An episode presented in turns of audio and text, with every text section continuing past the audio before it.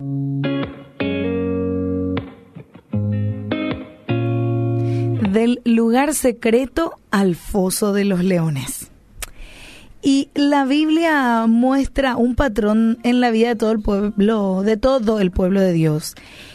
Y si analizamos caso tras caso, cuando Dios comenzaba a cumplir promesas, de repente en algunas situaciones el techo parecía eh, caer. Imagínate, pensá un poquito en Daniel, un joven muy apuesto, talentoso, fue elegido para servir en el palacio del rey, lo cual era una honra eh, tremenda, ¿verdad? Eh, la historia la podés encontrar en Daniel 1. Y él se comprometió a una vida de santidad y separación del mundo y fue promovido debido a su excelencia. Daniel 6.3 dice, pero Daniel mismo era superior a estos sátrapas y gobernadores porque había en él un espíritu superior, y el rey pensó en ponerlo sobre todo el reino.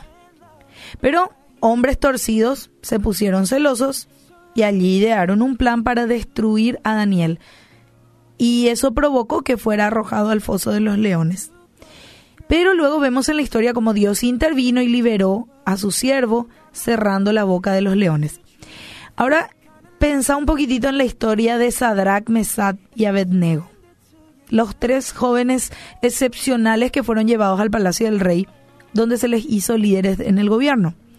Sin embargo, cuando el rey ordenó que todos se inclinaran ante su falso dios, ellos se negaron e inmediatamente fueron atados y arrojados al horno de fuego que estaba preparado para ellos. Y todos parecían estar perdidos hasta que apareció un ángel en el fuego y los libró. O podés pensar también en la historia de Elías. Dios le dio justamente la gloriosa promesa de un despertar en la tierra, de una lluvia abundante, de un nuevo día de victoria para el pueblo de Dios y el malvado Acab y Jezabel tenían que ser derrocados. Pero Jezabel amenazó la vida de Elías. Los profetas de Dios fueron asesinados. La tierra continuó en maldad y sequías. Y allí Elías se sintió solo y confundido antes de que se cumpliera la promesa. Y este relato lo puedes encontrar en Primera Reyes 18 y 19.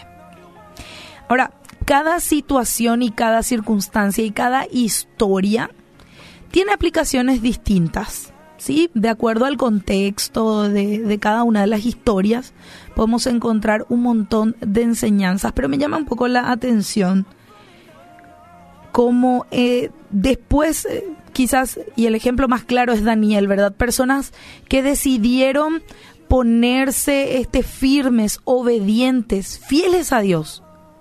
Pero en un momento parece que su mundo se derrumba. Eh, su fe es probada de cada uno, eh, de, cada uno de, los que te mencioné en cada historia.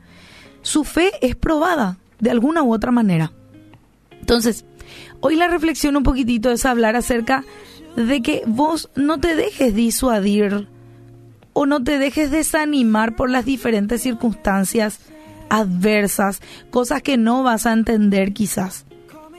Claro, ellos eran personas fieles, personas que estaban en constante comunión con Dios. Y, puede que en un momento de las historias se ven como en la cima de la montaña, en la victoria, ¿verdad? Pero al ratito tienen que ir al foso de los leones y su fe es probada. Lo mismo, vos quizás tengas que pasar por momentos difíciles y parezca que todo está bien, vos y Dios, súper espectacular. Pero va a haber un momento donde tu fe va a ser probada. Y allí no te vayas a desesperar. Eso quiero animarte, no te vayas a desesperar. En los momentos donde tu fe va a ser probada. Dios es soberano y Él es nuestro pastor y sigue guiándonos. Vos solamente tenés que permanecer fiel, creyendo en confianza en que Él tiene una promesa.